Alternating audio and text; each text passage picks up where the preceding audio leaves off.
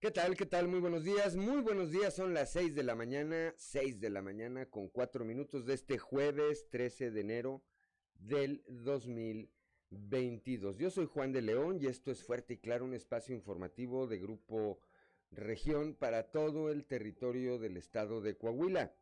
Como todas las mañanas, saludo a quienes nos acompañan a través de nuestras diferentes frecuencias en toda, en toda nuestra entidad aquí para el sureste del estado a través de la señal de la 91.3 de frecuencia modulada. Para las regiones centro, centro desierto, carbonífera y cinco manantiales por la 91.1 de FM, por la 103.5 de frecuencia modulada para la laguna de Coahuila y de Durango, por, eh, para el norte de Coahuila y el sur de Texas por la 97.9 de FM y para Acuña, Jiménez y del Río Texas por la 91.5 de FM. También un saludo, por supuesto, a quienes nos siguen a través de las redes sociales por las eh, distintas páginas de Facebook de Grupo, de Grupo Región. Hoy, como todos los días, hay mucha información y estos son los titulares. Un regreso escalonado a clases a partir del próximo lunes está valorando tras aplicarse la vacuna contra el COVID-19 a maestros. Fue este fue uno de los tres puntos que se determinó en la sesión de ayer del Subcomité Técnico Regional COVID-19 en la región sureste. Así lo dio a conocer el gobernador Miguel Riquelme. En Torreón, seis sacerdotes de la diócesis de Torreón dieron positivo a la prueba del COVID-19 y presentaron sintomatología leve, por lo que ya se encuentran aislados y bajo el tratamiento correspondiente, así lo, lo informó el obispo Luis Martín Barraza Beltrán secretario de Salud en Coahuila, el doctor Roberto Bernal Gómez, afirmó que los trabajadores de la educación que anteriormente se vacunaron con dosis de otras farmacéuticas en jornadas pasadas pueden recibir la dosis de refuerzo después de seis meses de aplicación. El magistrado presidente del Poder Judicial, el licenciado Miguel Meri Ayub, dio a conocer que 120 trabajadores de esa institución han resultado positivos a COVID-19, por lo que reactivaron las labores a distancia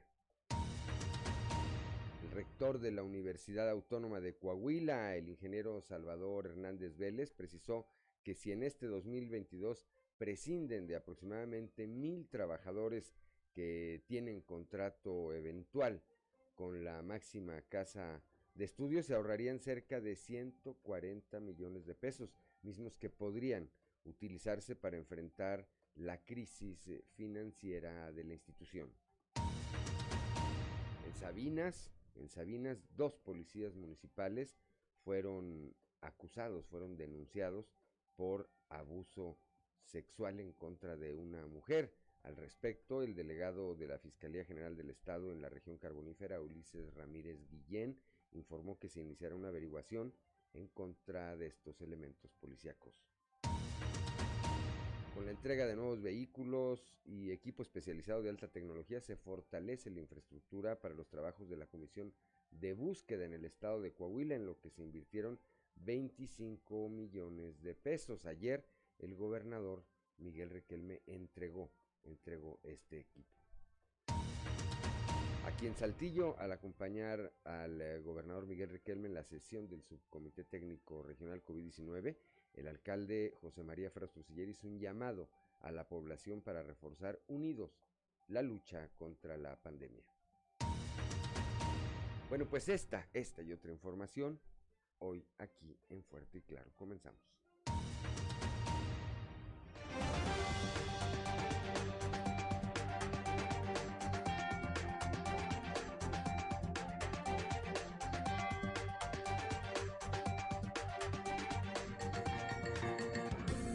Esto es Fuerte y Claro. Transmitiendo para todo Coahuila. Fuerte y Claro. Las noticias como son. Con Claudio Linda Morán y Juan de León.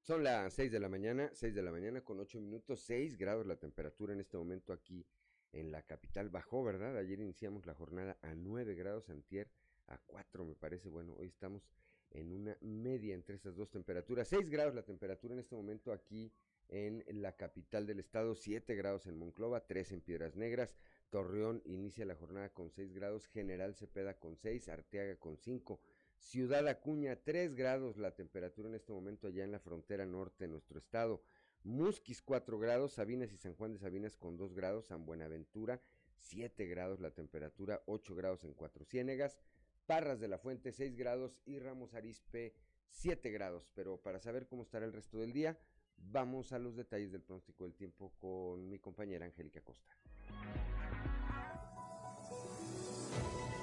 El pronóstico del tiempo con Angélica Acosta.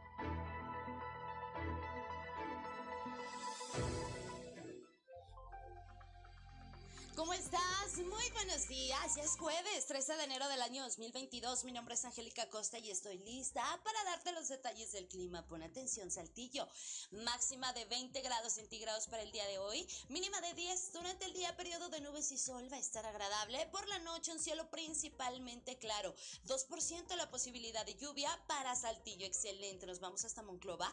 Máxima de 24 grados, mínima de 11 para Monclova. Durante el día, un cielo principalmente nubladito. Sin embargo, se va a sentir cálido y por la noche un cielo principalmente claro. Va a estar muy agradable. 3% la posibilidad de lluvia ahí para Monclova. Nos vamos hasta Torreón, Coahuila, máxima de 26 grados ahí para Torreón, mínima de 12. Durante el día va a estar agradable. Vamos a tener periodo de nubes y sol eh, y se va a sentir muy cálido. Va a estar rico. Por la noche un cielo principalmente nubladito. No te preocupes porque la posibilidad de lluvia es muy baja. 2%. Excelente. Piedras negras, máxima de 24 grados centígrados, mínima de 10 durante el día principalmente nubladito, no te preocupes, se va a sentir cálido, va a estar agradable. Por la noche parcialmente nublado, la posibilidad de precipitación para piedras negras es de 12%. Excelente. Ciudad Acuña, máxima de 23 grados centígrados, mínima de 10. Durante el día vamos a tener un cielo principalmente nublado. Por la noche un cielo también eh, principalmente nubladito. Va a estar algo frío por la noche, Ciudad Acuña. Por favor, abrígate, toma tus precauciones. 25% la posibilidad de chubasco de precipitación Perfecto, excelente. Nos vamos hasta Monterrey, Nuevo León. ¿Tienes vuelta para allá? Eh, ¿Tienes algún compromiso? Pon atención ahí para Monterrey. La Sultana del Norte se espera una máxima de 25 grados centígrados, mínima de 12. Durante el día vamos a tener periodo de nubes y sol. Sin embargo, se va a sentir rico, va a estar agradable. Y por la noche un cielo principalmente claro. 6% la posibilidad de precipitación ahí para Monterrey. Amigos, ahí están los detalles del clima. Eh, temperatura rica, temperatura agradable, cero lluvias. Disfruta y aprovecha tu día. Feliz y maravilloso jueves. El pronóstico del tiempo con Angélica Acosta.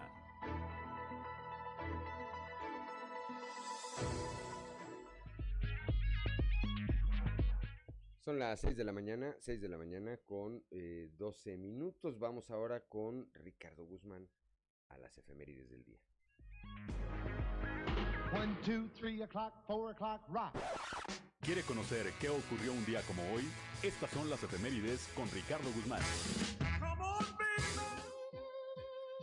Día como hoy, pero de 1610, el astrónomo italiano Galileo Galilei descubrió Calixto, la cuarta luna de Júpiter. También, el 13 de enero, pero de 1886, don Guillermo Purcell fundó en Saltillo la primera Cámara de Comercio. En ese entonces solamente había cuatro en el país. Y un día como hoy, pero de 1980, murió en la ciudad de Saltillo el destacado maestro, político e historiador Federico Berrueto Ramón, quien fue designado maestro emérito por la Escuela Normal y recibió de manos del presidente Luis Echeverría la presea Ignacio M. Altamirano.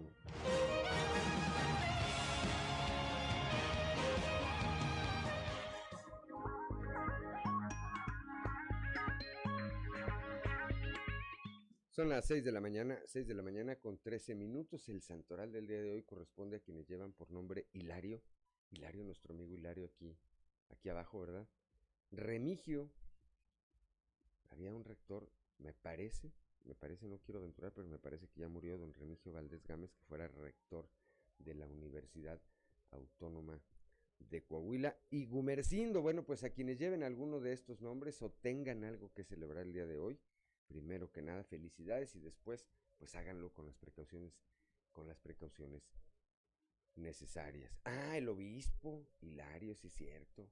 El obispo Hilario, Monseñor Hilario González García está, hoy está de santo. Bueno, pues una felicitación, por supuesto, también para el obispo Hilario González García. 6 de la mañana, 6 de la mañana con eh, 14 minutos, hora de ir al mundo de los deportes con Noé Santoyo. Resumen Estadio con Noé Santoyo.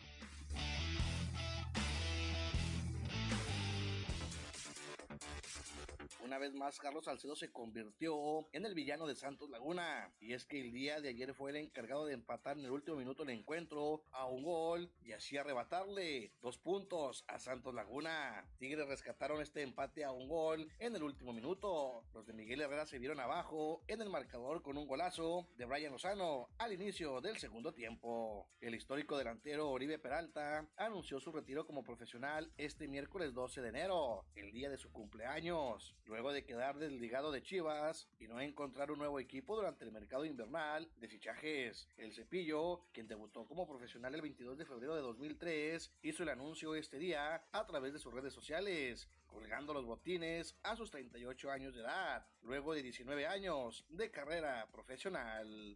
El anuncio lo hizo el propio jugador a través de redes sociales, con un emotivo video. Tras las críticas de los aficionados hacia la directiva por un mercado de fichaje discreto con las Águilas del América, el mexicoamericano Alejandro Sendejas ya es nuevo jugador de los de Cuapa. En las próximas horas será el anuncio oficial tras llegar a un acuerdo con Necaxa y será presentado. El acuerdo cerrado entre América y Necaxa fue por casi 3 millones de dólares. Los Charros de Jalisco jugarán la final por el título de la temporada 2021-2022 de la Liga Mexicana del Pacífico contra los Tomateros de Culiacán, tras vencer la noche de ayer tres carreras a cero en el séptimo y definitivo encuentro de la semifinal a los Sultanes de Monterrey y llevarse dicha serie cuatro juegos a tres. Los Charros disputarán su tercera final de la Liga Mexicana del Pacífico desde 2014, cuando regresó al béisbol profesional. La serie final se disputará en el mismo formato, a ganar 4 de 7 encuentros, abriendo este viernes en la casa de los Charros.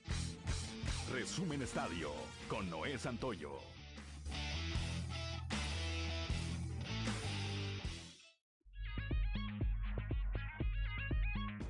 Son las 6 de la mañana, 6 de la mañana con 16 minutos. La cotización peso dólar, las operaciones el día de hoy entre la moneda norteamericana y el peso mexicano inician eh, con un precio o con un eh, valor promedio de un dólar por 20.28 pesos. A la compra, la moneda norteamericana está en 19.98 pesos y a la venta en 20.58 pesos. Así inicia la paridad peso dólar el día de hoy. Son las 6 de la mañana, 6 de la mañana con 17 minutos y vamos ahora a un resumen de la información nacional. La Secretaría de Salud registró 44 mil nuevos contagios, nuevo récord en un día. La dependencia detectó esta cifra para un acumulado de 4.214.253 casos desde el inicio de la pandemia, la mayor cifra en el reporte diario. Además, autoridades confirmaron 190 muertes más por la enfermedad, por lo que van al menos 300.764 defunciones reconocidas de manera oficial. En cuanto a la distribución de casos por entidad, donde hubo mayor eh, número de incapacidades fue el Estado de México, seguido por la Ciudad de México, Jalisco y Nuevo León. La semana pasada hubo una elevación mayor a 300% de incapacidades en siete entidades del país, entre ellas Colima, Durango, Nayarit, Nuevo León, San Luis Potosí, Sinaloa y Zacatecas. El presidente de la Junta de Coordinación Política del Senado, Ricardo Monreal, informó este miércoles que su WhatsApp fue hackeado ya en julio del 2021, el legislador reportó que su teléfono celular había sido hackeado, lo que le impedía eh, acceder a cualquier aplicación. El legislador pidió apoyo a sus contactos para reportar cualquier uso indebido de su cuenta. Cuatro lesionados en explosión en planta de Pemex en Veracruz. El percance ocurrió cuando los obreros realizaban maniobras con una motobomba. Los trabajadores preparaban el aparato cuando se originó un chispazo que alcanzó una bolsa de gas por acumulación en una tubería aislada, lo que generó una explosión que llegó hasta donde estaban los trabajadores. Aún sin identificar, uno de los migrantes muertos en accidente en Chiapas, solo uno de los 56 eh, migrantes fallecidos en este accidente ocurrido el 9 de diciembre en la autopista Chiapa de Corzo, Tuscla Gutiérrez, no ha sido identificado según el corte realizado hasta este miércoles por la Fiscalía General del Estado de Chiapas. La dependencia precisó en el documento que 51 cadáveres han sido ya entregados para su repatriación.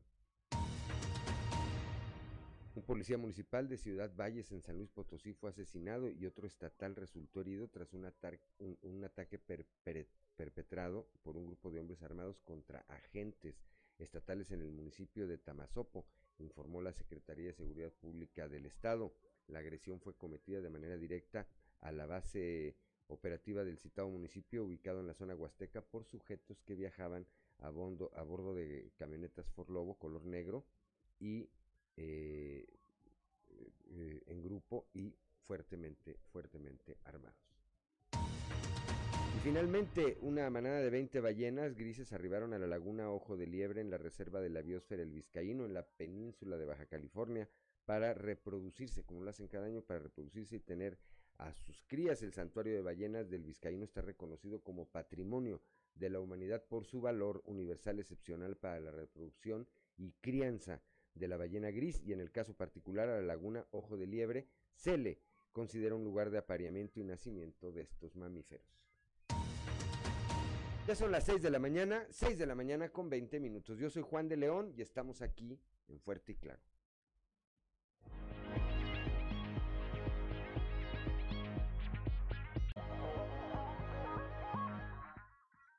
Son las 6 de la mañana, 6 de la mañana con 25 minutos. Yo soy Juan de León y estamos aquí en Fuerte y Claro. Vamos rápidamente a la portada del día de hoy de nuestro periódico Capital, que en su nota principal, bueno, pues destaca esta información que surgió ayer en eh, el seno de la reunión del Subcomité Técnico Regional COVID-19 aquí en el sureste. Se plantea un regreso escalonado a clases, a clases presenciales, por supuesto. Eh, más adelante tendremos los detalles de esta información. Por otro lado, el rector de la Universidad Autónoma de Coahuila, el ingeniero Salvador Hernández Vélez, señala que si prescinden de cerca de mil trabajadores que tienen contrato eventual con la universidad, esto generaría un ahorro anual de alrededor de 140 millones de pesos a la institución. Con esos recursos, dijo Hernández Vélez, se podrían enfrentar, se podría enfrentar la crisis económica por la que atraviesa esta institución.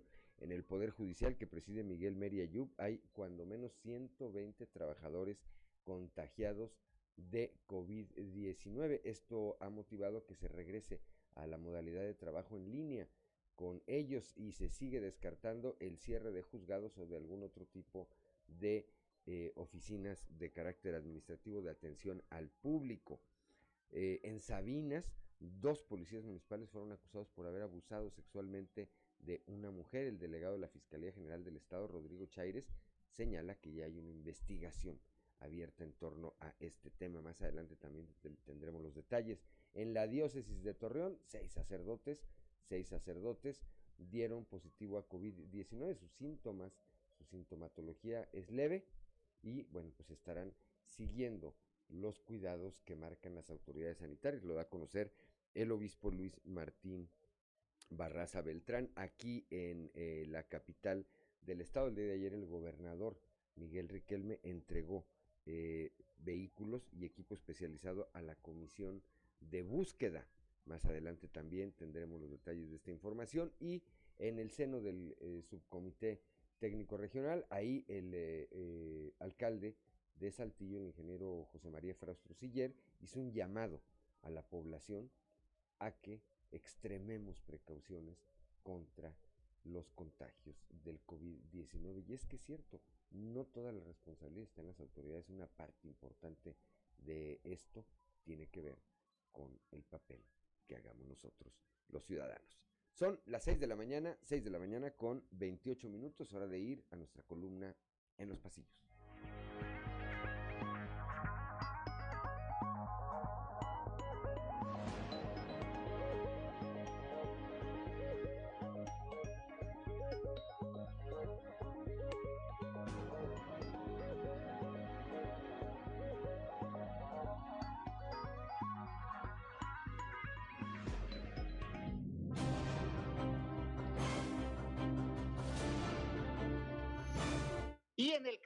Hoy, radicales que nos muestra el presidente de México Andrés Manuel López Obrador, que está parado encima de un puente donde abajo hay un río y nos está diciendo, pero claro que en Morena todos somos radicales, y esto lo hace mientras avienta la cabeza de Ricardo Monreal a dicho río. El detalle es que Monreal está encadenado al tobillo de AMLO y esto definitivamente lo va a jalar junto con él. Luego de que esta semana el Congreso local suspendió su sesión presencial y regresó a la modalidad en línea, trascendió que algunos legisladores locales habrían resultado positivos a su examen de COVID-19, por lo que desde el Poder Legislativo aclaran que quien no está contagiada es la legisladora Esperanza Chapa. Como en realidad nunca se confirmó o desmintió la versión del contagio entre legisladores, aparentemente alguien dijo allá en el norte que Pelancha formaba parte de la lista, lo cual señalan es totalmente falso. En el mismo tema, quien tuvo una jornada tranquila al arranque de la vacunación de refuerzo al sector educativo contra el COVID fue el secretario de Educación, Francisco Saracho. Todo apunta a que el llamado a la coordinación con la autoridad federal que representa Reyes Flores funcionó y los contratiempos fueron los cotidianos.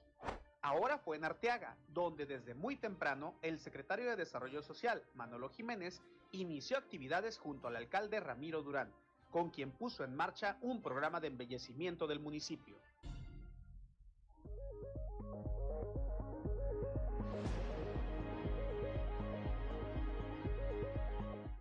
Son las 6 de la mañana, 6 de la mañana con 30 minutos. Vamos rápidamente a un panorama informativo por el estado. Comenzamos con Leslie Delgado, aquí en el sureste, que ayer platicó con el rector de la Universidad Autónoma de Coahuila, el ingeniero Salvador Hernández Vélez, con respecto pues esta crisis económica que enfrenta la institución y la manera en que podrían, en que podría enfrentar parte de la situación crítica por la que atraviesa. Leslie Delgado, muy buenos días.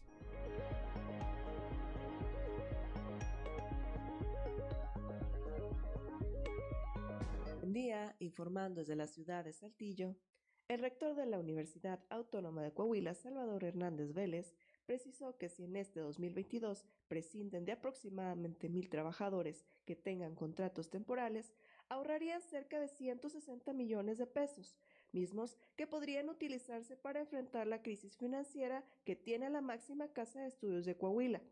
Cabe recordar que esta medida la buscan implementar ante la falta de recursos que asigna la federación. A continuación, escucharemos su declaración. Eso lleva, eso lleva a que para poder hacer frente a la situación de los casi 500 millones de pesos que se requieren este año para pensiones, se tiene que hacer una reestructura financiera, laboral y administrativa en la Universidad Autónoma de Coahuila. ¿En qué consiste esto? En, las, en una parte se recorte, otra cosa es, es este, volver a ver el proceso de, de seguir este, buscando que la Cámara de Diputados Federal vuelva a poner la partida 081 que la tienen cero. ¿A cuántos podrán despedirse, ¿A cuántos podrán despedirse? Es una evaluación que estamos haciendo escuela por escuela. ¿Cuántos se ahorran? Esperemos que más o menos, necesitamos ahorrarnos nosotros en un proceso de estos más o menos unos 140 millones de pesos. Con los recortes. Sí, con los recortes. Y- y para más o menos estar en condiciones. también una reducción salarial a los altos eh, directivos, Bueno, los- rector, por ejemplo. bueno, eso desde que, desde que yo me he bajado cuatro veces el sueldo, comparado con, con el rector anterior. Agradezco la intervención y deseo que tengan un excelente día.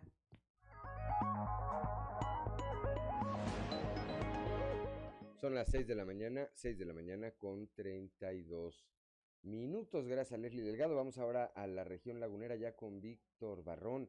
Seis sacerdotes eh, de la diócesis de Torreón dieron positivo al COVID-19. Víctor Barrón, muy buenos días.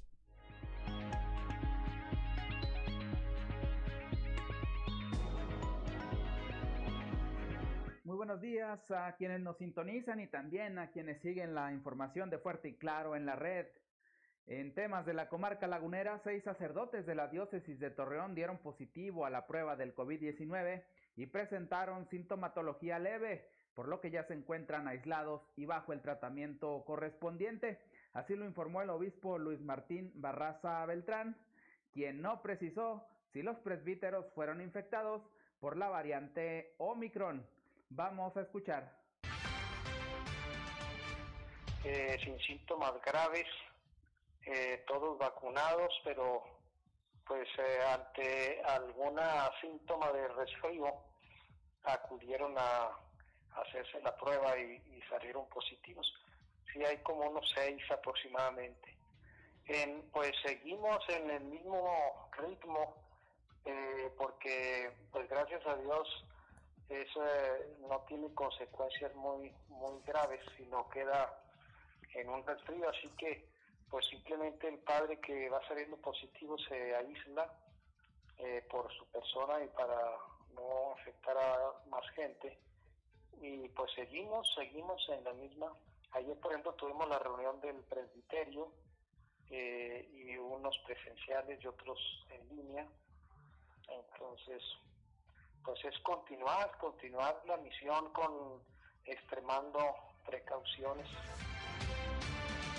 La diócesis de Torreón está integrada por 60 parroquias y 8 capellanías, mientras que el presbiterio que sirve a la comunidad católica de La Laguna está compuesto por 100 sacerdotes diocesanos y alrededor de 40 sacerdotes religiosos. Esto es todo en la información. Desde La Laguna reportó Víctor Barrón. Un saludo a todo Coahuila.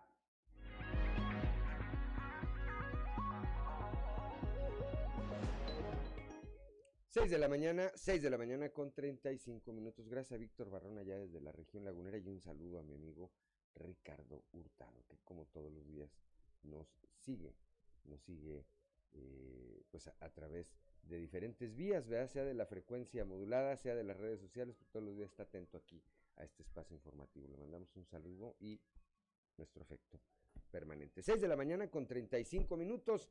Vamos ahora con Norma Ramírez allá al norte del estado. Hay 95, hay el reporte de 95 maestros con COVID y 130 eh, pues que se consideran como sospechosos de estar contagiados allá en la zona norte. Norma, muy buenos días.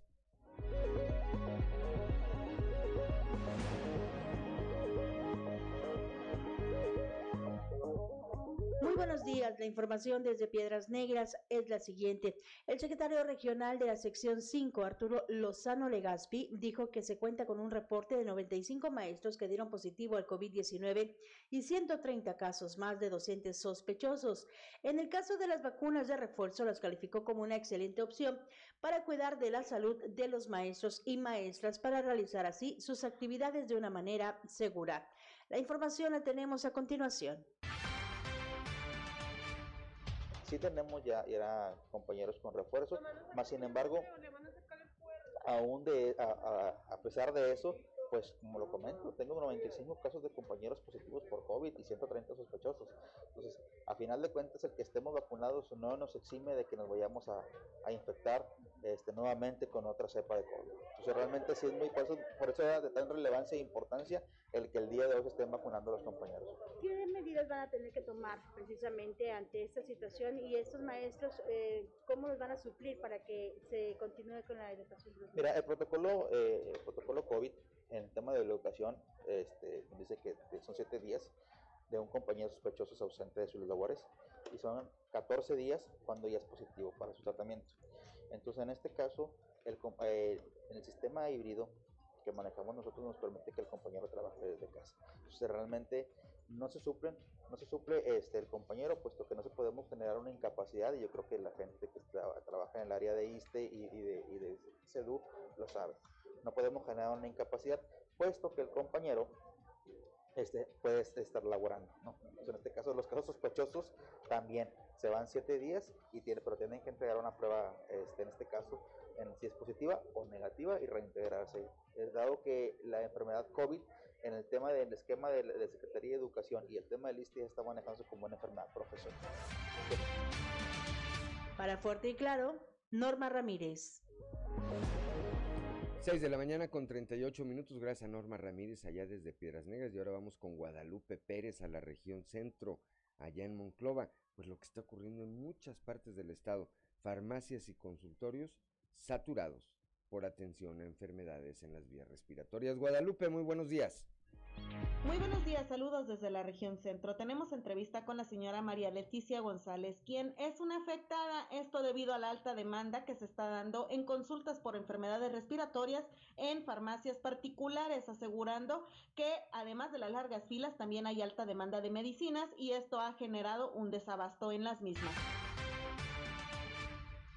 Nos dicen que no hay médico, o ah, tenemos que hacer mucha fila para, para que nos puedan atender, este, y luego vamos a surtir la receta y pues que no hay medicina para la gripe, para la tos, y nos tienen haciendo largas filas, hablan a diferentes farmacias a ver si las podemos conseguir, y pues no, no, no hay, no hay medicamento, este, y pues hace mucho frío también para estar en las filas esperando las consultas también ha venido gente pues a hacerse la prueba COVID porque en el IMSS está muy lleno y, y vienen aquí también y, y, y, pues este cuesta creo que 500 o, o más, no, no, no sé bien, pero, pero está muy caro también y, y pues hemos venido a diferentes horas, ya, ya vengo en la mañana o, o en la noche o casi noche, tarde y, y como quiera hay bastante fila pues yo tengo IMSS, pero como quiera allá en el IMSS no nos atienden, también nos tienen haciendo largas filas, ya van dos veces que, que dicen que nada más hasta la una, que empiezan a las ocho y que nada más hay, hay servicio hasta la una y pues hay mucha gente que, que nos levantamos desde bien temprano y como quiera ni alcanzamos porque hay gente que se queda este de, de otro día tal como lo precisa la afectada en este sentido, bueno, pues lo que pide es que se tenga resultados también en materia del abasto de los medicamentos. De igual manera, asegura que en el IMSS están viendo saturados por la alta demanda de enfermos. Saludos desde la región centro para Grupo Región Informa, Guadalupe Pérez. Gracias, gracias a Guadalupe Pérez. Cuando son las 6 de la mañana, 6 de la mañana con 40 minutos, nuestro productor Ricardo Guzmán nos marca ya Así como hacía Raúl Velasco. Raúl Velasco hacía así. Corte. Regresamos, regresamos en un momento.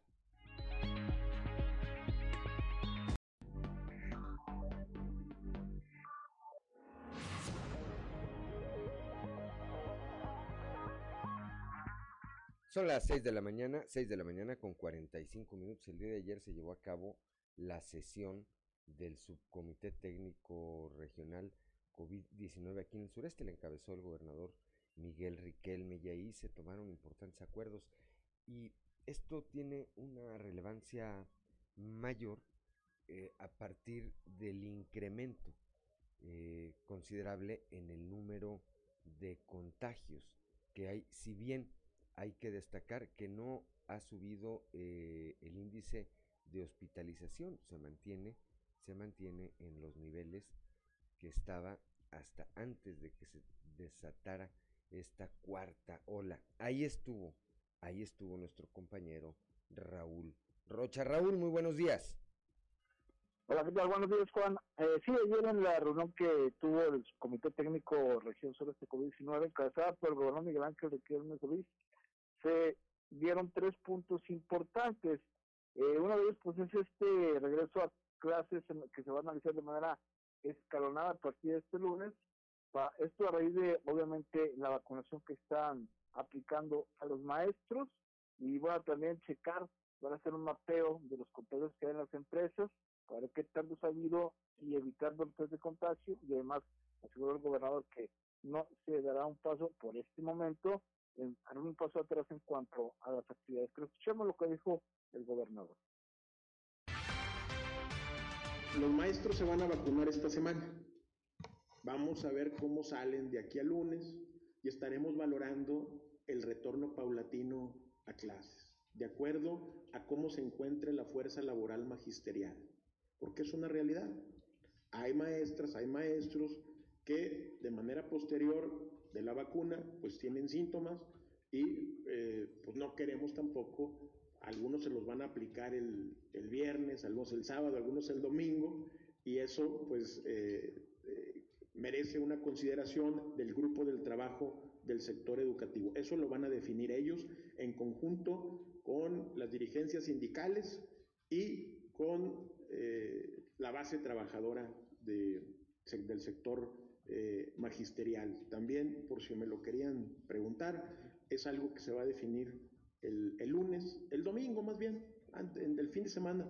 Vamos a ver cuántos maestros, cuál es el grueso de maestros que se vacuna el fin de semana, pues para establecer medidas y que sea escalonado, como lo teníamos planeado. La otra parte, pues esta también sea escalonado entre virtual y presencial, pero no se suspende. Vamos a seguir en el mismo contexto que se, que se había planeado.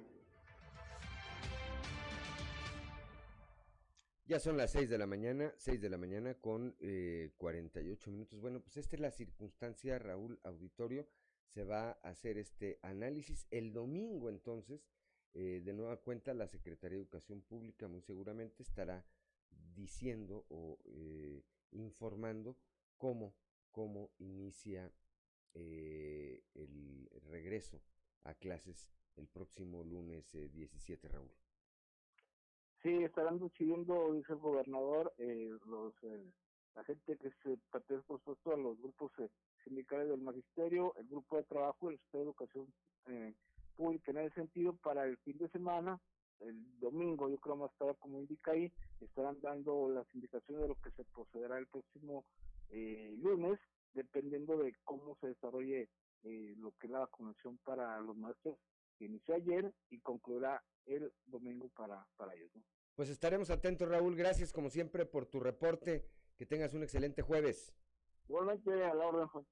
Gracias a Raúl Rocha. Cuando son las 6 de la mañana con 49 minutos, ya se reporta nuestro amigo don Joel Roberto Garza Padilla, ya desde frontera, desde la ciudad del Riel.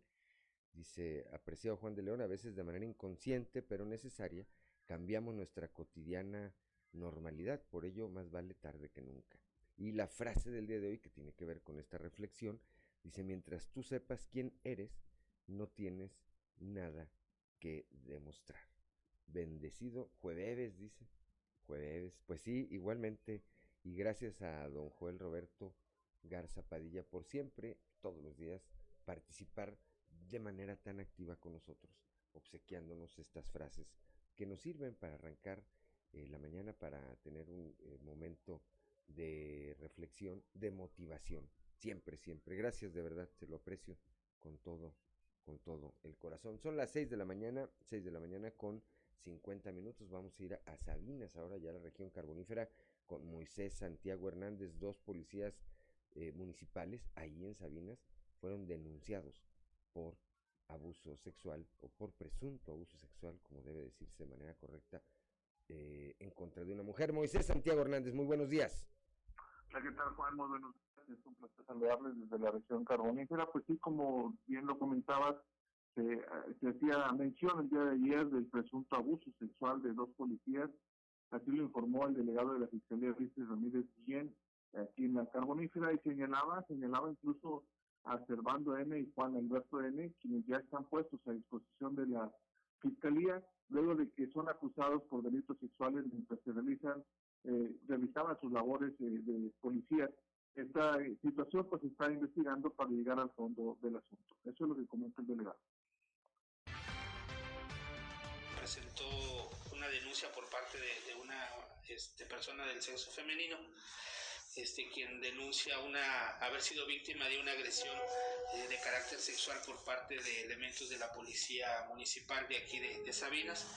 Ya este, tanto el director este, como las autoridades del CAM, del Centro para la Atención de la Mujer, pues tomaron estos, este tema tan delicado. Este, se está trabajando ahorita en cuanto a la carpeta de investigación, se realizaron eh, algunos dictámenes médicos, obviamente, y también de carácter psicológico, lo anterior, pues en aras de, de, encontrar en cuanto a la, la, verdad de los hechos, en este caso, este, de encontrarse la responsabilidad, pues obviamente el Ministerio Público tiene que actuar, este, imputando pues los hechos que, que deriven de la misma, ¿no? Hasta el momento, este, es la información con la, con la que se cuenta, este, se tuvo un diálogo también con la alcaldesa de de este municipio y pues indudablemente que, que, no va a permitir ningún tipo de acto de esta naturaleza, ningún acto que, que pueda viol, violentar los, a, los derechos y sobre todo a la mujer. Y en este caso pues está, me pidió que se hiciera una investigación a fondo con la finalidad de poder determinar si existió una responsabilidad por parte de, de, de los servidores públicos de estos dos de estos dos elementos de la policía y de ser así pues bueno se estará procediendo conforme a la ley. Son las 6 de la mañana, 6 de la mañana con 52 minutos. Recapitulando, Moisés Santiago Hernández, estos dos elementos de la Policía Municipal están ya detenidos, ¿verdad?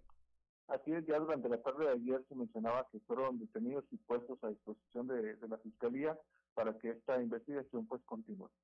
Seguramente el día de hoy la alcaldesa Diana Aro estará emitiendo alguna postura con respecto a este tema. Ya escuchábamos lo que decía o lo que dijo el delegado de la Fiscalía General del Estado allá en esa región con respecto a la postura, precisamente a la posición de la alcaldesa. Dijo que ella, ella también le solicitó que fuera una investigación a fondo y que no se iba a permitir que eh, los elementos de este cuerpo de seguridad que depende directamente del ayuntamiento cometan abusos y menos si son en contra de alguna mujer, pero habrá que estar atentos hoy allá, eh, Moisés.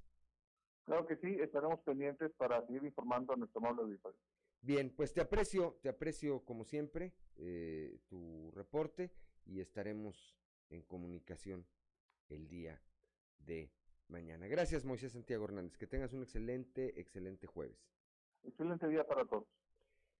Ya son las 6 de la mañana, 6 de la mañana con 54 minutos. Qué diferencia, ¿verdad?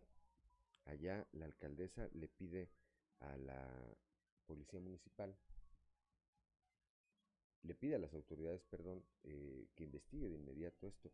Y hace algunos años aquí, a la vista de todos, porque hubo imágenes y demás, un grupo de policías municipales mataron a golpes a un maestro, era alcalde, Isidro López. Isidro López de triste memoria para los saltillenses. Y no pasó nada.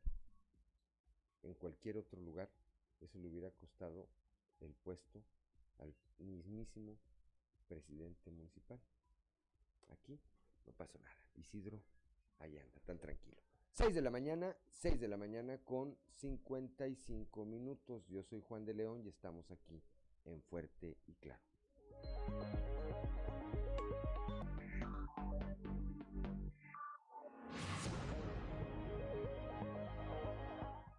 Son las 7 de la mañana, 7 de la mañana en punto, que no se le haga tarde.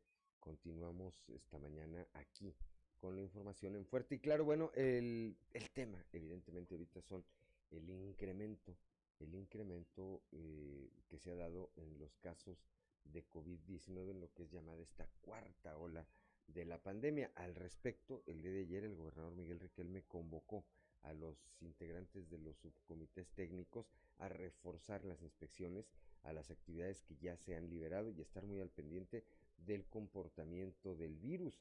Esto dijo para ir tomando las mejores decisiones.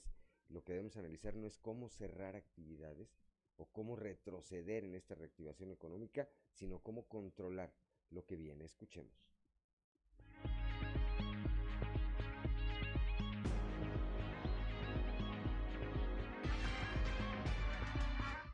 Eh, vamos a analizar los contagios en empresas. Por parte de, de, del secretario Jaime Guerra y la secretaria Nasira del Trabajo, rápidamente vamos a establecer contacto con las empresas para poder eh, trabajar en apoyo en un eh, muestreo aleatorio, es decir, eh, organizarles el muestreo aleatorio, ya ellos están pagando sus pruebas, hay que también dejarlo en claro. Vamos a también a analizar cuántos casos tiene cada empresa para poder determinar qué tan, afect qué tan afectada puede estar la industria aquí en, en la región sureste planeado. Por otro lado, Vamos a analizar los eventos, todos los eventos que están solicitados para la región sureste, el subcomité los va a analizar en grupos de trabajo. ¿sí? Y no vamos a suspender lo que tenemos, no vamos a reducir aforos tampoco.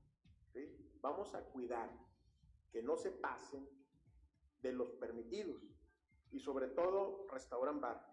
Los restaurantes pues, tienen muy establecidos sus, distancias, la- el número de mesas, el número de comensales y eso no, no hemos tenido ningún problema. Pero luego restauran bar casi tendientes a antros, ahí sí ya estamos teniendo sobrecupo y estamos teniendo relajamiento en las medidas. Entonces vamos a establecer medidas de control, nada más.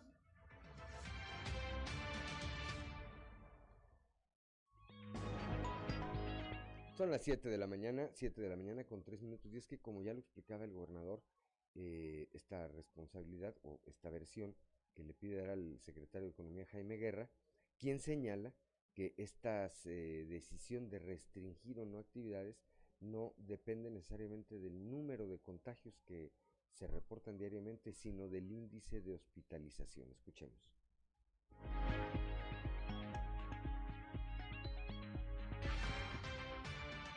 Lo importante, recuerden que es la hospitalización. Tenemos 65 personas hospitalizadas, el 14% de la capacidad hospitalaria. Eso es lo importante.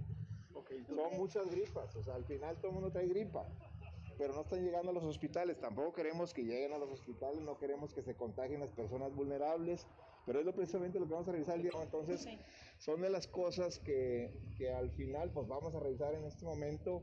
Recuerden, como lo hicimos en las olas anteriores, lo que define es la atención hospitalaria. O sea, nadie queremos que llegue a los hospitales, pero tampoco podemos evitar. A mí me tocó el domingo hacer un recorrido aquí en la ciudad. Si tú restringieras restaurantes o centros comerciales o demás, la gente está en la calle. Véanlos, váyanse un domingo y firmen toda la gente que anda en la Alameda y la gente que anda en el centro.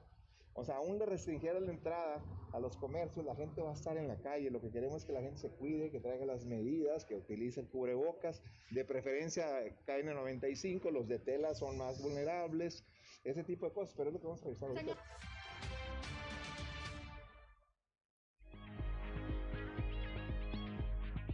7 de la mañana, 7 de la mañana con 5 minutos, Miguel Meri Ayub, quien es presidente del Tribunal Superior de Justicia, da a conocer que hay al menos 120 trabajadores eh, de este poder que están o que han resultado positivos a COVID-19.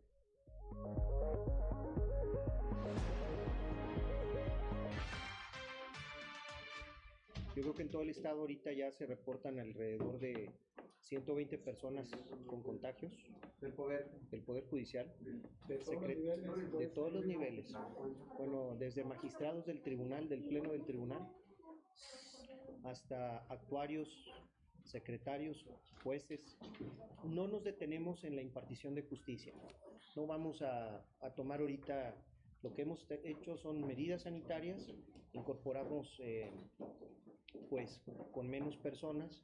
He dispuesto que solamente las citas con los jueces se den a través del sistema de citas electrónico que tenemos en la página para que no se hagan aglomeraciones. No se reporta nadie grave eh, en el Poder Judicial.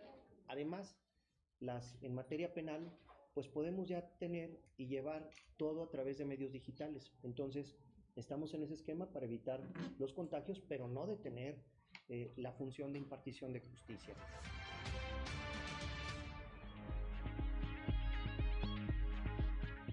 Son las 7 de la mañana, 7 de la mañana con 6 minutos ahora que inició este, esta revacunación de refuerzo para eh, los maestros.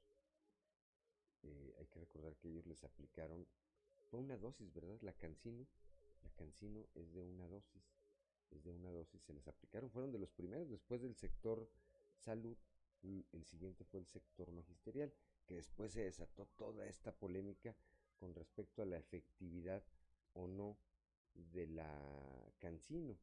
Y después, lo que tiene que ver en lo que muchos interpretan como una guerra comercial entre países, que el hecho de que los Estados Unidos, nuestro vecino del norte, dijera en sus eh, requisitos para ingresar a su territorio, dicen quien esté vacunado con la Cancino no pasa. sucedió el caso de aquella maestra, ¿verdad? Que se pasó, les mostró que la habían vacunado con la cancino, la dejaron pasar, se le hizo fácil allá decir, miren, sí pasé con la cancino, la regresaron y le castigaron ahí la visa no sé cuánto tiempo. Se enojaron mucho los gringos porque los exhibió. Pero bueno, el secretario de salud se refiere a qué vacunas pueden o no, en, esta, en este refuerzo de vacunas, qué vacunas o no pueden tener eh, los, los maestros. Escuchémoslo.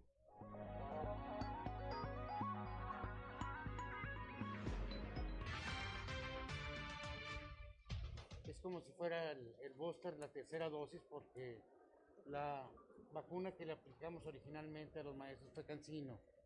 Con eso se alcanzaba la inmunidad con una sola dosis. Esta es una de las mejores vacunas, es moderna, es reconocida en todo el mundo.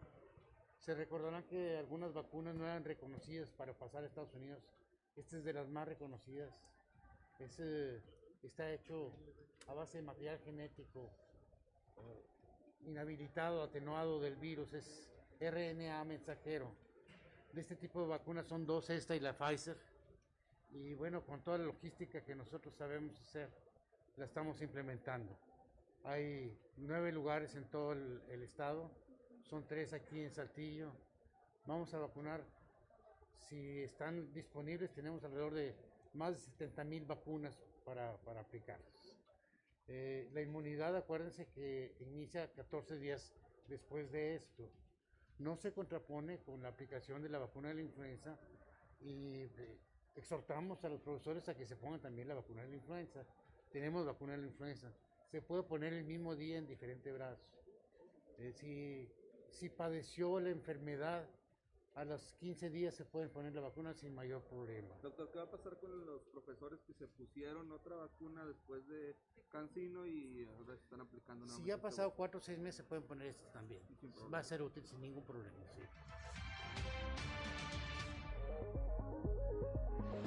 Son las 7 de la mañana, 7 de la mañana con 10 minutos, tras indicar que hay 22 maestros de la sección 38 del magisterio que han resultado eh, positivos al COVID-19, esto allá en la región carbonífera. El secretario general del sindicato, Andrés eh, Alejandro Alvarado, señaló que se tendrá que programar otra jornada de vacunación de refuerzo con la vacuna moderna para todos los, eh, los docentes que no hayan podido asistir a la aplicación, a esta primera aplicación del reactivo. Escuchemos.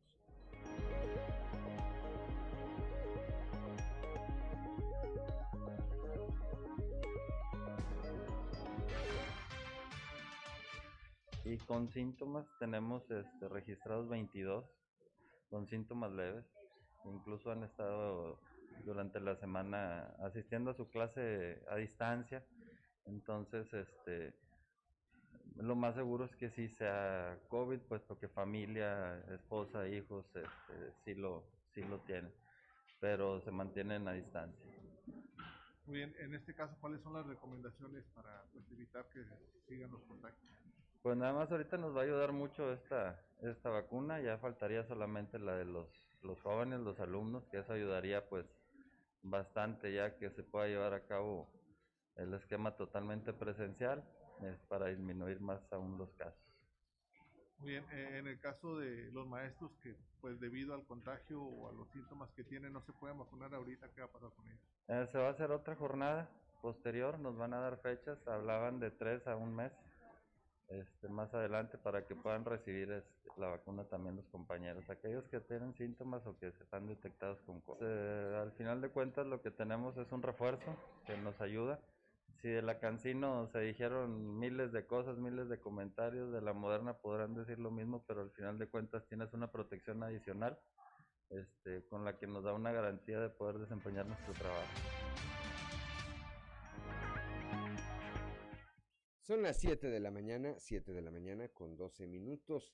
Allá en Torreón, tras cuatro años de una administración municipal lejana al sector empresarial, esta que encabezó Jorge Cermeño Infante, también de tristísima memoria para los eh.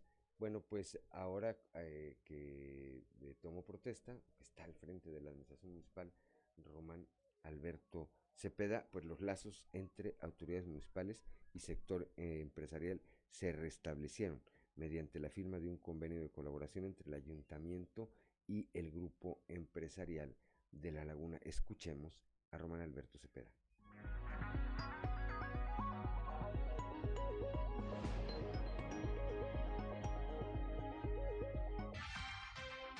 Mira, totalmente. Es importantísimo porque no puedes concebir, no puedes concebir un crecimiento en ninguna ciudad, en cualquier orden de gobierno, si no es de la mano con la iniciativa privada.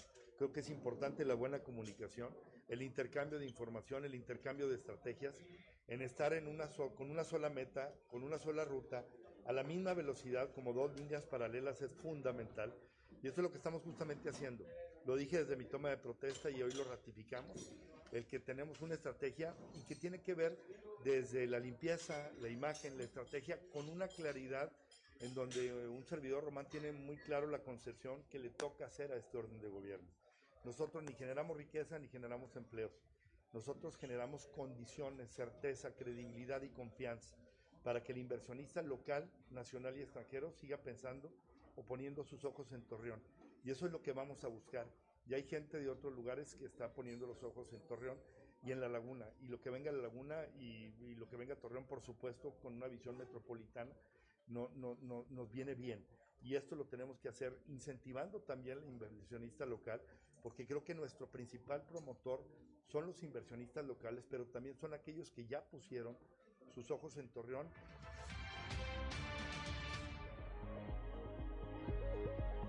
Son las 7 de la mañana, 7 de la mañana con 14 minutos, y es que, bueno, esto que, se, que, decía el alcalde de Torreón, la, la importancia que tiene la participación del sector privado en el quehacer público también.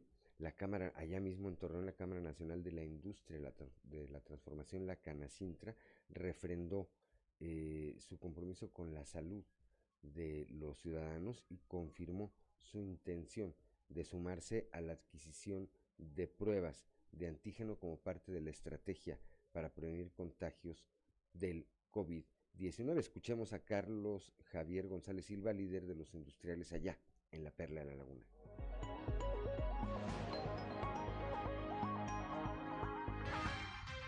estamos viendo la posibilidad, pero estamos viendo cuáles son las, las correctas, porque habían mencionado en el subcomité del, del lunes anterior que había unas en, en unos super, eh, supermercados que podían ser este, viables, pero ahora resulta que esas no son tan, tan correctas o tan efectivas la, la medición. estamos esperando que nos den indicaciones cuáles son las marcas autorizadas o cuáles son los tipos de, de, de, prueba que realmente nos dé la certeza que se está checando correctamente el, el, el, este para poder darle adelante y lo que podamos colaborar en la industria colaboramos. Sí la podemos asumir, digo, el, el, hemos asumido los costos que no estaban planeados el año pasado. Ahorita ya tienes que tener, cada vez que elaboras tu, tu presupuesto, ahorita ya tienes que tener un presupuesto para contingencia sanitaria. Eso ya lo tiene que tener contemplado toda la industria. Entonces sí queremos entrar, sí estamos dispuestos a, a, a, invertir dinero. Sí, el problema es que queremos una que sea certeza, una que nos dé realmente, que nos diga si sí es, si sí vienes infectado.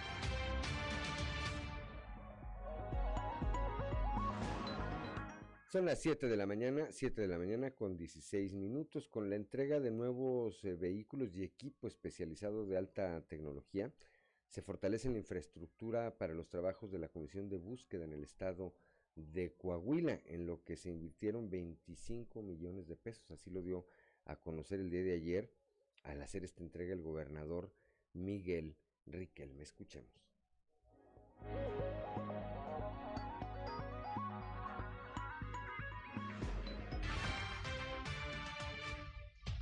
Y mi compromiso es que a dos años, de poquito menos, de terminar mi gobierno, voy a emprender todas las capacidades institucionales para resolver lo más posible y que los resultados sean prontos y expeditos. Por eso es importante la entrega que el día de hoy hacemos para que se tengan las herramientas necesarias. Hace algunos meses todavía estamos, estábamos viendo y discutiendo las plazas de quienes habrán, eh, de los profesionales que deben apoyarlos aquí en el centro de identificación. Ya los tenemos. Después, unas semanas más adelante, discutimos el equipo que requería. ya lo tenemos. Ahora manos a la obra. Vamos a trabajar y vamos a dar resultado a las, a las familias. Eh, aprovecho esta oportunidad para reconocer ampliamente el trabajo coordinado que han llevado a cabo en los procesos de obtención de subsidios y de recursos nacionales a la coordinadora regional de este centro, Ayesca, y a Ricardo Martínez y al equipo de la Secretaría de Infraestructura y de Finanzas, que han estado muy, muy pegados. Hoy hay un resultado de este, de este esfuerzo en la entrega de, una, de un camión RAN, de 11 vehículos utilitarios, de 5 camionetas, de una unidad refrigerante para traslado de restos humanos y elementos biológicos, así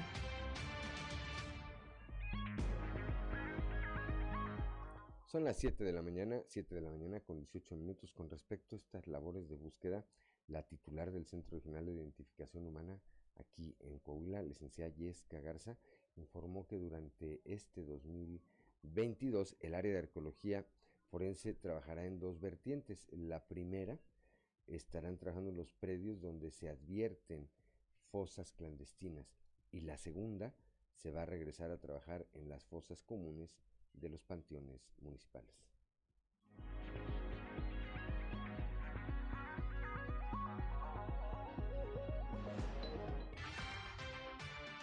con una inversión conjunta entre el gobierno del estado y la Comisión Nacional eh, de Búsqueda, el, el, gobernador el día de hoy eh, entrega unidades entrega unidades utilitarias que ayudarán a la búsqueda de familias, que ayudarán a las búsquedas en vida de personas desaparecidas, en las búsquedas también eh, de campo abierto. Nos entrega una unidad refrigerante que facilitará eh, los traslados de cuerpos y restos humanos que el centro regional vaya recuperando al interior del estado y se equipa con tecnología de última generación al área de arqueología forense. Nos entrega cuatro aeronaves no tripuladas. Una de ellas es un dron RTK que permitirá tener topografías mucho más específicas, tiene mayor tiempo eh, de vuelo y será sin duda una herramienta fundamental para la estrategia de intervención en campo abierto que tiene eh, pensada el Centro Regional para este año. Es una inversión de 25 millones de pesos.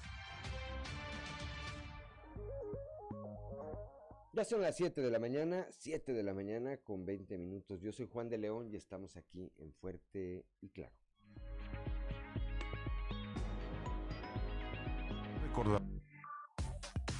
Trizas y trazos con Antonio Zamora.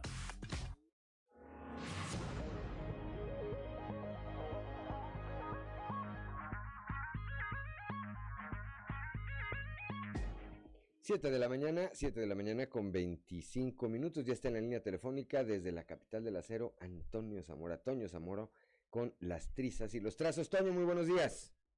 Buenos días, Juan. Buenos días a, las personas que nos sintonizan a esta hora. ayer en Frontera hubo un movimiento por ahí de ferrocarrileros despedidos, 11, eh, y anduvieron pues en todos lados, ¿no? A ver quién los escuchaba, quién los resolvía. Y pues yo creo que, que no, no les van a resolver, ¿no? Porque si no, ellos demandan que fue un despido injustificado y pues andan buscando quien les eche la mano. Por lo pronto, quien respondió Juan este, fue una organización sindical del extranjero, eh, la, la United Steel Workers, que palabras más, palabras menos, pues también exigen que se les eh, eh, que, que se les, ¿cómo se llama? que se les reinstale, porque ellos consideran también que el despido fue injustificado. Esto es un sindicato de, Estados Unidos y, Canadá que, que, bueno, pues este, apoyó o está apoyando a estos trabajadores. Sin embargo, ayer en las manifestaciones que, que hubo, pues no había nadie precisamente de ese sindicato internacional que dice eh, defender los derechos de los trabajadores. Pero eso pasa en frontera. Pero otra cosa, fíjate, de ahí mismo eh, Roberto Piña compró tres camiones de recolectores de basura que los estrenó el mismo día que, que inició la sujeción administrativa. Hace hace un día, dos días, presumió por ahí en las redes sociales un camión eh, que dice presidencia municipal, que suponemos va a ser para los equipos de, de béisbol infantil o de algún deporte que, que pidan este, eh, cooperación. Ya ves que todo el mundo, cuando hay ese tipo de eventos, pues pide cooperación y bueno, Frontera, pues ahí va a tener ese camión para eventos deportivos y para cualquier evento que, que le salga por ahí a la gente de Ciudad Frontera, Juan. Pues sí, este es importante, ahí está avanzando, pues avanzando todos los alcaldes, ¿no? Eh, unos con infraestructura, otros con programas de eh, limpieza, otros viendo todavía, pues, eh, qué les dejaron, ¿verdad? Pero eh, poco a poco, bueno, conforme avanza este primer mes de actividades, ahí van, ahí van avanzando, Toño. Por ejemplo, se dice que al alcalde de San Buena eh, le gastaron los dineros que debían ser para este año eh, de la- a la onda de eso, de, de- de la explota- explotación de los energéticos, se llama un recurso, ¿no, Juan? Que supuestamente pues llegaría este año y pues se lo gastaron de, desde el año pasado, ¿no? Entonces, este, es como, como tú dices, ese Bueno. tipo de, de cosas. Le hicieron el favor, le, le Le- le hicieron, le hicieron el favor de adelantarle este, eh, con la lana. esa. Para que no, para que no se mortificara, se- ahí Gladys Ayala desde, desde el año pasado dijo, bueno, yo me lo gasto por ti para que no andes batallando el próximo año. Y con respecto a este tema de los ferrocarrileros, atención ahí a los sindicatos y a las autoridades laborales. Así comenzaron en otras eh, ciudades, Acuña, allá el famosísimo caso de Arneses, este, y en otras partes del país, así comenzaron los sindicatos, eh, estos sindicatos norteamericanos que no sabemos luego quién realmente o cuál realmente es su verdadero objetivo, aunque parece ser muy claro, ¿verdad? Aunque parece ser muy claro, abusados. Es mejor que intervengan las autoridades mexicanas, que los sindicatos, las autoridades laborales aquí eh, vean qué se puede hacer con ellos antes de que les comience a crecer un problema que en otros casos hemos visto a qué antes grados de que les crezcan los enanos, Juan. Exactamente, como, Toño. tú, como, como, como fue en Acuña con las maquiladoras, ¿no? Y que también este, estuvieron a punto de meterse por ahí eh, en, en la región carbonífera. Así Yo creo es. que más tienes mucha razón. Que lo arreglen en México y asunto arreglado, ¿no? Pues sí, que les pongan atención, de, de eso se trata. Gracias, Toño. Como siempre, platicaremos mañana, mañana ya, mañana de viernes. Hasta mañana, Juan. Muy buenos días, son las 7 de la mañana, 7 de la mañana con 29 minutos. Sí, eso pasó, eso pasó con, eh, y bueno, eh, está pasando de manera continua, este, está, está pasando de manera continua en, algunas organizaciones eh, sindicales, estos sindicatos eh, norteamericanos que eventualmente eh, buscan algún descuido de las autoridades laborales en nuestro país, de las propias organizaciones sindicales, para ver cómo se meten y luego descomponer cosas aquí. Son las 7 de la mañana, 7 de la mañana con 30 minutos en punto. Y como todos, como todos los jueves, ya está en la línea telefónica nuestro amigo Yanko Abundis, allá desde la Ciudad de México, con eh, sus consejos en finanzas personales. Yanko, muy buenos días. Hola Juan, buenos días, ¿cómo estás? Bien, aquí andamos. Este, ahora sí que recuperándonos de la de la revacunación. Me puse la tercera dosis el día de antier y aparentemente no pasó nada ese día. Hoy en la noche pareciese que me hubiesen eh, que me hubieran atropellado, Yanko, pero ya hoy amanecimos como nuevos. Gracias a Dios, qué bueno, me da gusto, Juan. Muchas gracias, Yanko. ¿Cómo andamos? Bien, bien, mi- mira, vamos a tocar un tema que a la gente ahorita le está interesando bastante, que es la inflación, Juan. Así es. Porque 2021 tiene récord en los últimos años de la inflación más alta, arriba del 7%. Y más allá de las cifras, Juan, la gente lo percibe, la gente va a la tienda y las cosas cuestan más, al mercado las cosas cuestan más, muchos productos subieron de precio. Hay que decir que la inflación que se presentó en México no es culpa del país, es un problema mundial y deriva del confinamiento de 2020 y por supuesto está relacionado con la pandemia, que es muy complicado. Todavía falta. Pero lo importante, Juan, es que no estamos en una época de crisis. La gente joven se espanta, pero los que estamos más viejones, pues vivimos los ochentas con inflaciones galopantes que todos los días aumentaban los precios, con inflaciones que rebasaban el 100%, ¿sí? pero por mucho. Y que estamos evidentemente muy lejos de que eso ocurra ahorita. Entonces, la recomendación, Juan, es básicamente porque tú no puedes hacer nada para que la inflación del país baje o la del mundo baje. Pero sí puedes hacer cosas para que tu inflación personal, porque recordemos, cada quien tiene su propia inflación, Juan. Así es. Incluso en tu casa, no- tú no consumes lo mismo que tu esposa, que tus hijos, que tus padres, que tus hermanos, que tus roomies. Tú no consumes lo mismo, consumes cosas distintas. Entonces tu inflación es distinta. Lo que tienes que hacer es justamente una recomendación que permanentemente hacemos en, en saber gastar, que es compara. Tienes que aprender a diferenciar los productos que están aumentando mucho, ¿sí? Hay un ejemplo claro en frutas y verduras, como dice el anuncio. Ajá. Hay, hay a lo mejor, no sé, ahorita el limón está muy caro, ¿sí? Pero a- algún otro producto que tenga vitamina C no está tanto, como puede ser la naranja o la mandarina. Ok. Entonces puedo cambiar el consumo de limón por aquello de la vitamina C por algún otro que esté menos caro. Y así ir pensando en qué productos, si me está afectando muy fuerte esto de la inflación, podría ir cambiando. No todo se puede, Juan. Hay cosas que ineludiblemente tenemos que comprar y están más caras. ¿sí? La buena noticia es que esto no es para siempre. Con todo y todo, Juan, yo, yo no soy partidista.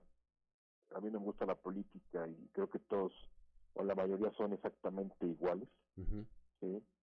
Pero lo que sí hay que decirlo, es desde Cedillo, del PRI, pasando por Fox del PAN, Calderón del PAN, Peña del PRI y este señor López de Morena, la estabilidad económica de México ha sido buena.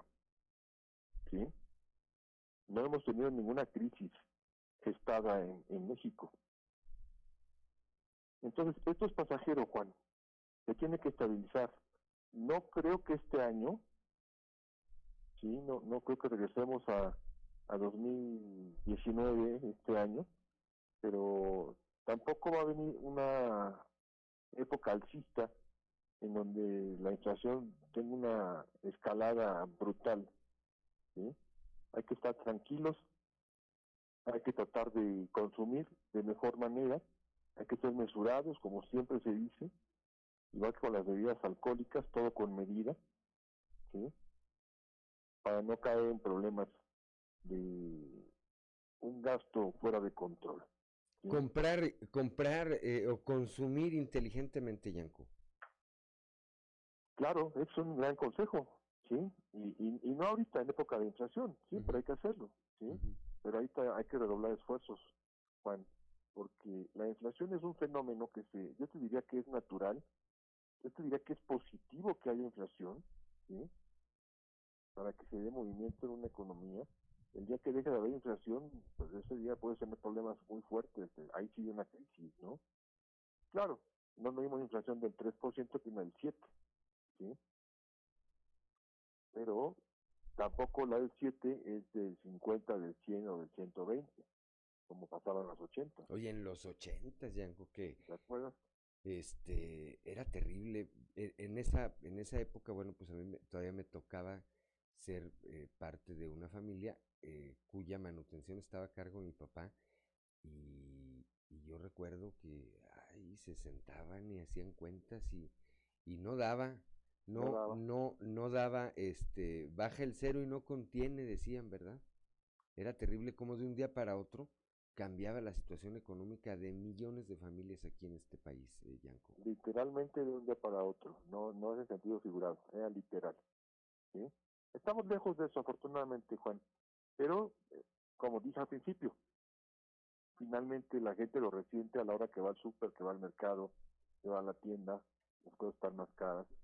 Entonces hay que ser muy cautelosos, Juan, muy mesurados y tratar de cambiar algún hábito de consumo por otro producto, ¿sí? que no tenga un incremento tan fuerte, porque esto es pasajero, Juan. Ahora, una pregunta. Eh, esta, eh, vemos que siempre aumentan eh, los precios a partir de la inflación y de muchas otras circunstancias. ¿Y hay casos donde algunos productos bajen, Yanko? Sí, por supuesto, es una buena pregunta. ¿Y ¿Cómo se comporta esto de la inflación? Tiene que ver con la ley de oferta y demanda, Juan. ¿sí? Entonces, ahorita toqué el, el caso del limón porque es un producto que normalmente tiene a- algunos movimientos de precio muy fuertes, ¿sí? Porque hay escasez. Ajá. O pasa también con el jitomate. Sí. Cuando hay poco jitomate, el precio sube, ¿sí? Pero al revés, ¿qué pasa cuando hay una producción desbordada de jitomate? Baja el precio. Baja el precio. Sin importar que la inflación fue del 7%, o del 8%, o del 10%. Hay una oferta tan grande del producto que la gente pues ya no se lo quiere llevar, entonces para que se lo lleve tienen que bajarlo de precio. Sí, sí puede pasar. De hecho pasa. Y pasa. Bajen los precios, Juan.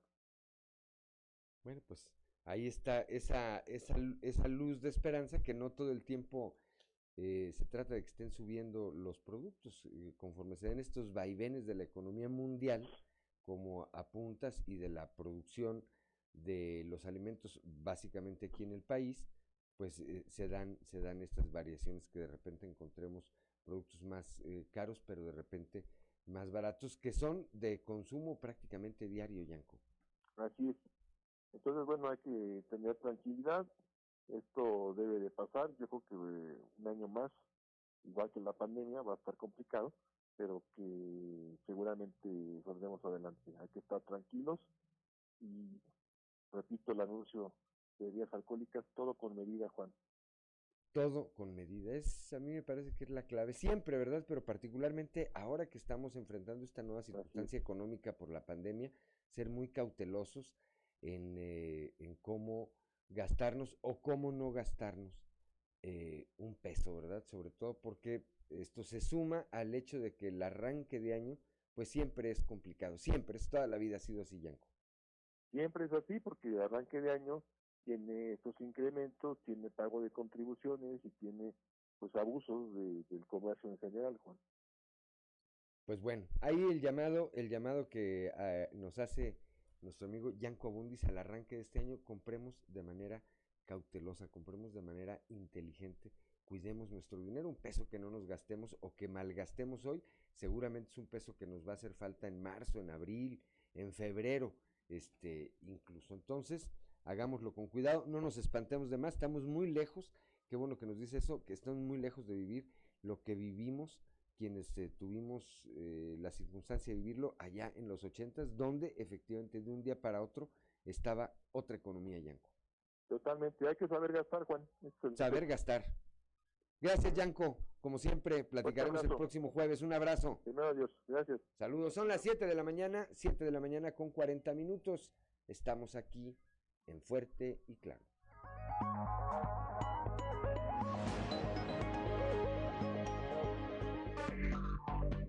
Enseguida regresamos con Fuerte y Claro.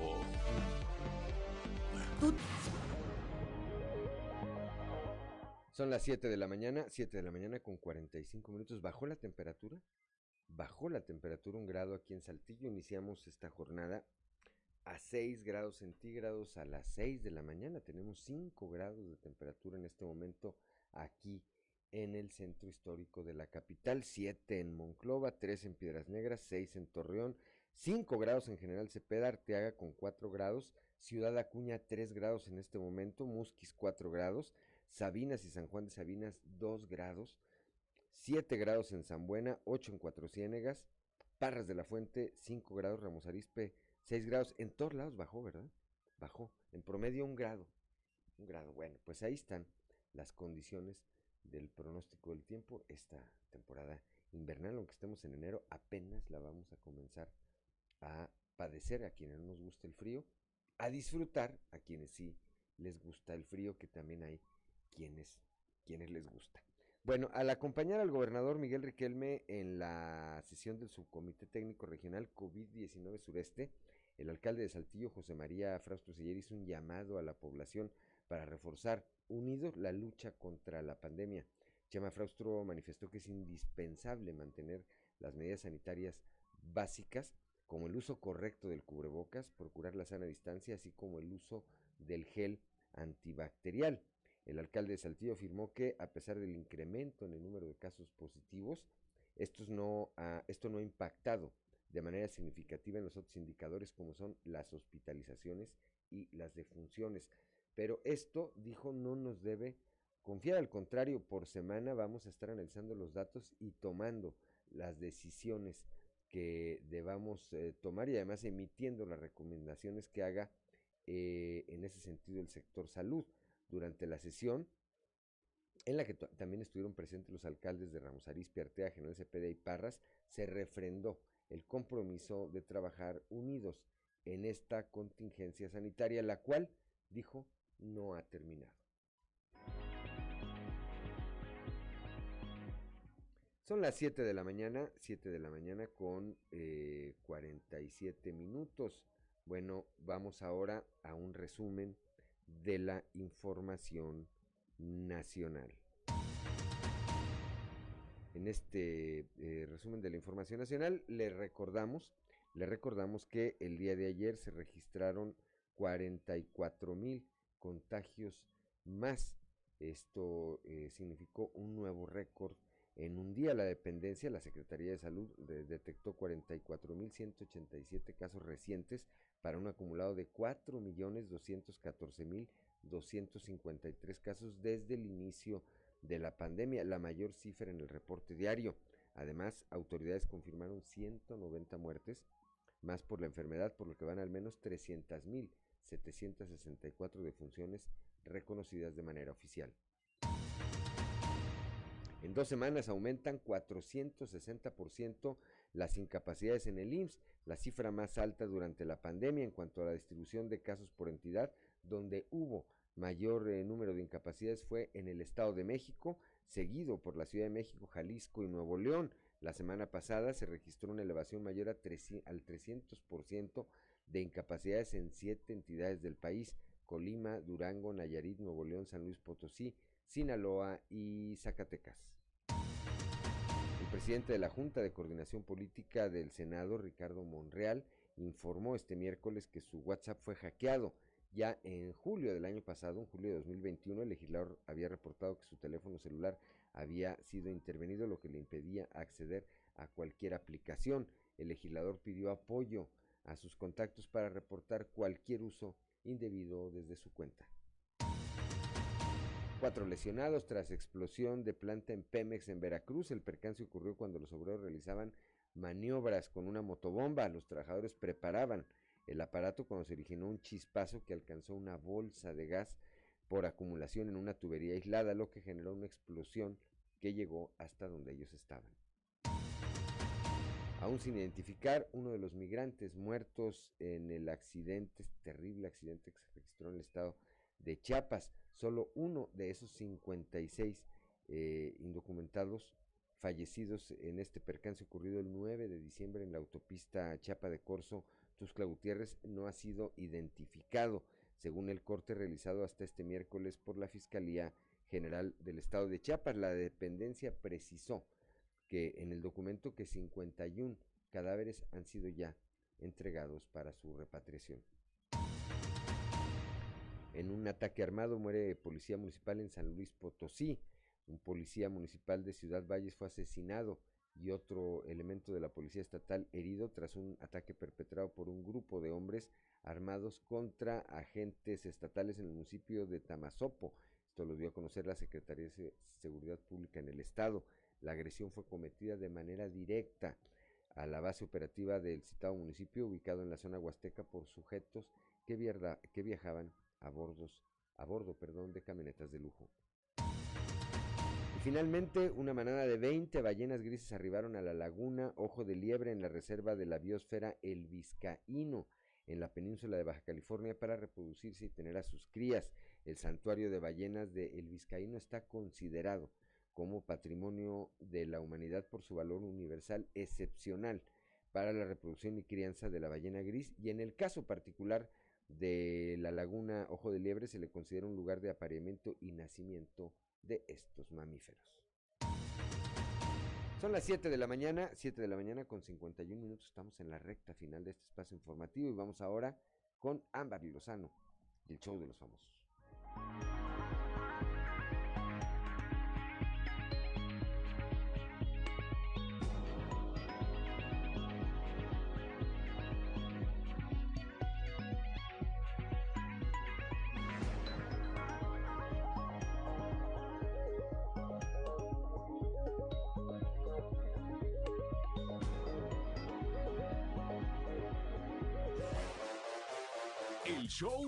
Famosos con Amberly Lozano. Kate del Castillo da positivo a COVID-19. Kate del Castillo se suma a la lista de famosos que dan positivo a la prueba de COVID-19, por lo que se mantiene en aislamiento a la espera de que los síntomas pasen y se recupere pronto. La actriz mexicana dio a conocer la noticia a través de su cuenta de Instagram y precisó que tanto ella como su amiga, la periodista y conductora Jessica Maldonado, están contagiadas del virus que desde hace dos años mantiene en pandemia al mundo.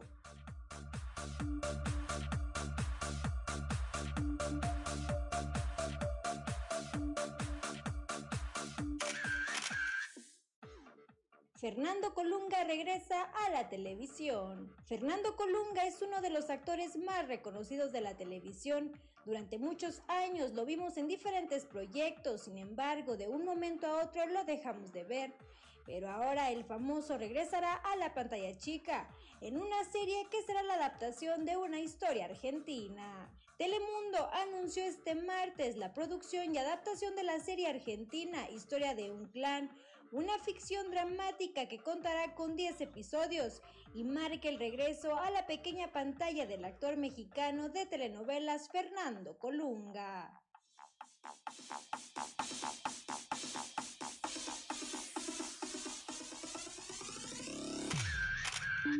Reportó para Grupo Región Amberly Lozano.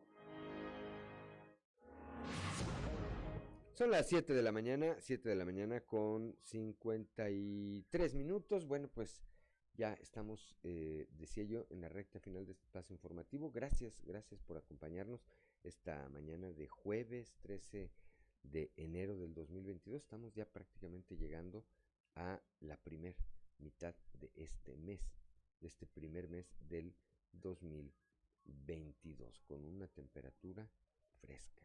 Repetimos, eh, hay que cuidarse, está por una eh, parte eh, todo este tema de los contagios del COVID-19 y por otra parte estos cambios de temperatura, esta temperatura, bueno, pues es natural para las afecciones respiratorias. La única manera que tenemos es de cuidarnos nosotros mismos. Más allá que no deja de ser importante del papel de las autoridades en la materia, es el primer criterio es el de nosotros. Es el de nosotros, tanto en lo que tiene que ver con el COVID-19 como con lo que tiene que ver con el resto de las enfermedades de carácter respiratorio.